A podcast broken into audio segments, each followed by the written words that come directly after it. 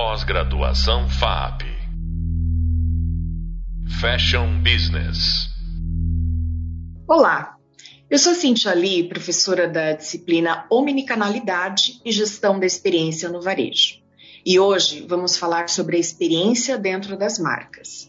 O objetivo é discutir como elas podem ser pensadas e aplicadas para que a empresa se aproxime do seu consumidor, gerando novos valores, ou até acertando erros que surgem durante o processo. Para falar sobre este assunto, está conosco nosso convidado, professor Francisco Albuquerque.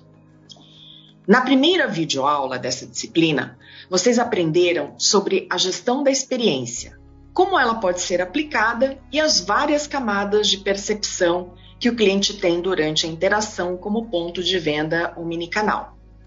Desde uma loja limpa a uso de fragrâncias ou tecnologias digitais, como a empresa pode utilizar estas ferramentas para unificar uma mensagem positiva da marca aos seus clientes? Perceba como existem recursos em diversas áreas para proporcionar uma melhor interação do indivíduo com a loja omnicanal. Revejam a tabela 1 do e-book no tema 1. Ali temos a experiência desde a mais operacional e funcional até a mais sensorial e tecnológica.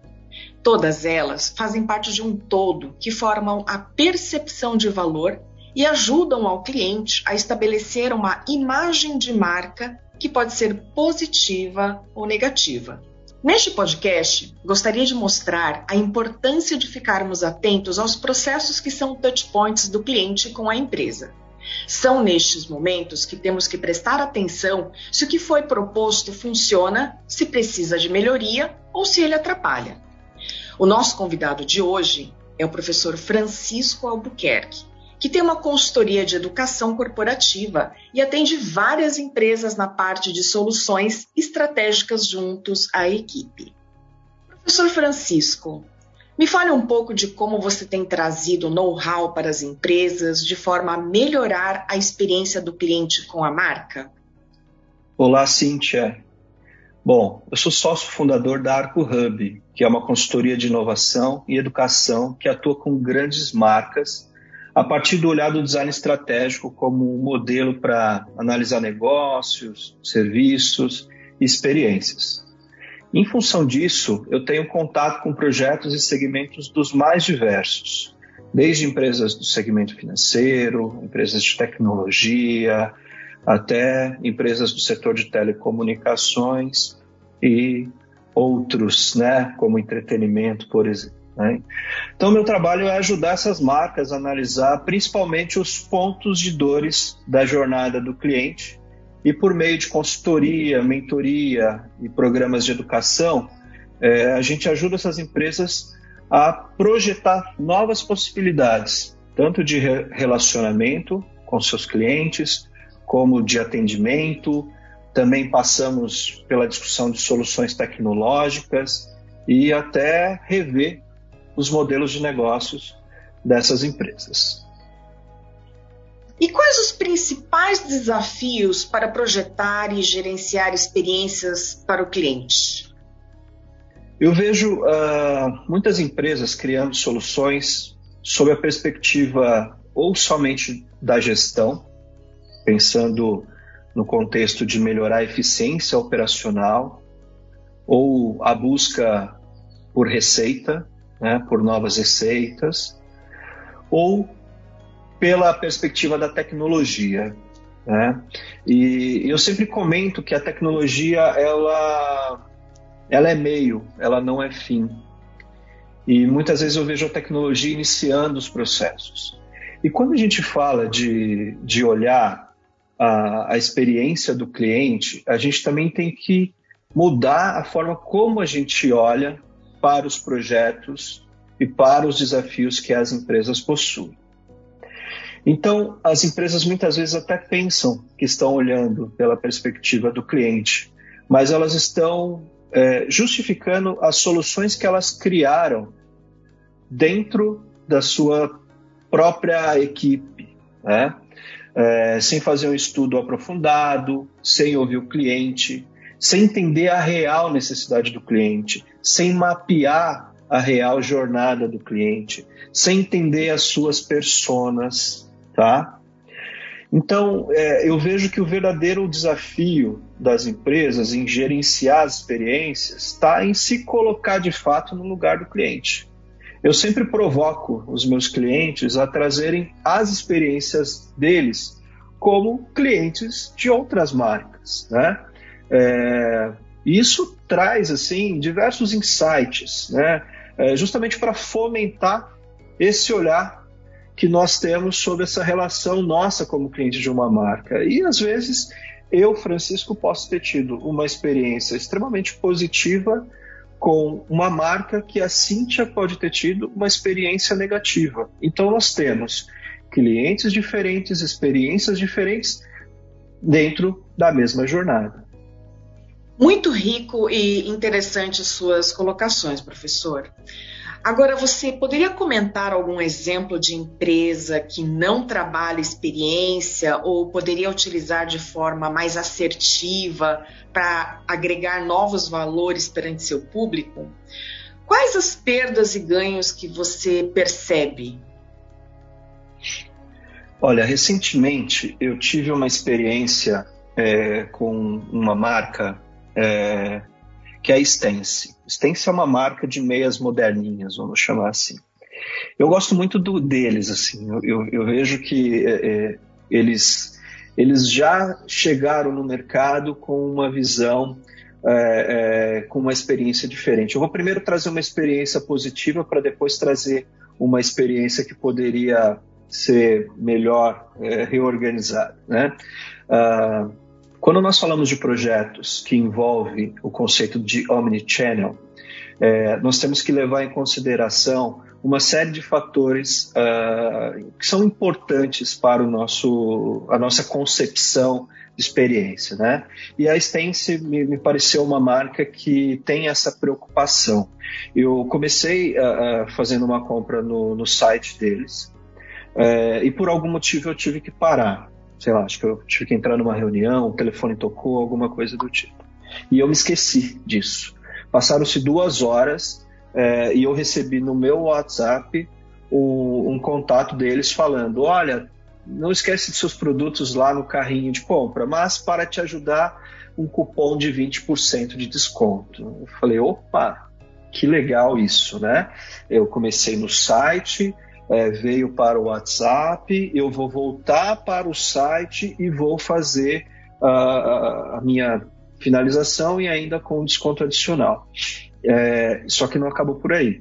Eu recebi essa compra em um dia, chegou assim muito rápido, né? E todo o acompanhamento foi feito via WhatsApp. Então eu recebi a notificação assim: é, olha, o motoboy está saindo para fazer a sua entrega o seu pedido foi efetivado. Né? E por mais que a gente saiba que exista um sistema automatizado por trás, é, trazendo uh, essa, essas informações, deixando a gente atento ali ao que está acontecendo né, durante o nosso processo de, de jornada de compra com, com o nosso é, com essa empresa que está fornecendo né, um serviço, um produto aqui para nós, é, ela foi feita de uma forma não muito intrusiva, não foi feito de uma forma que uh, é, criou algum tipo de desconforto, né? E aí eu tenho um, um, exemplo de uma outra empresa e essa eu prefiro não não não dizer, não comentar a marca, que é também é, é uma empresa de varejo, é, moda masculina especificamente, é, e que eu recebo mensagens deles assim. Oi, Francisco, aqui é o fulano da marca tal, é, nós estamos aqui com uma oferta, gostaríamos.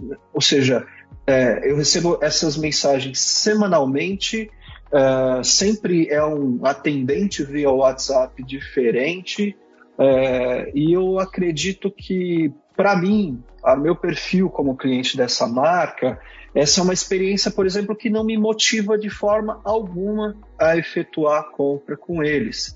Né? Então, é, eu vejo que nós, nós temos diversas oportunidades no campo digital, mas também no campo físico, nas lojas físicas, nos distribuidores e tudo mais. Então, essas marcas, principalmente essas marcas que trabalham, por exemplo, com outros distribuidores, ou seja, ele vende um item dele em outras marcas, em outras lojas do varejo físico, principalmente, talvez é onde as marcas precisam mais se preocupar.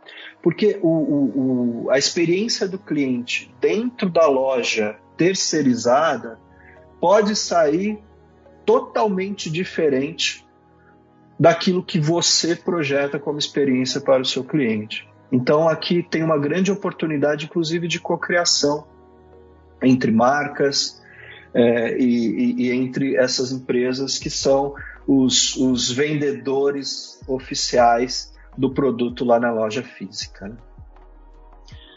Muito legal, muito legal. Realmente foi uma experiência de consumidor e também uma avaliação técnica, né?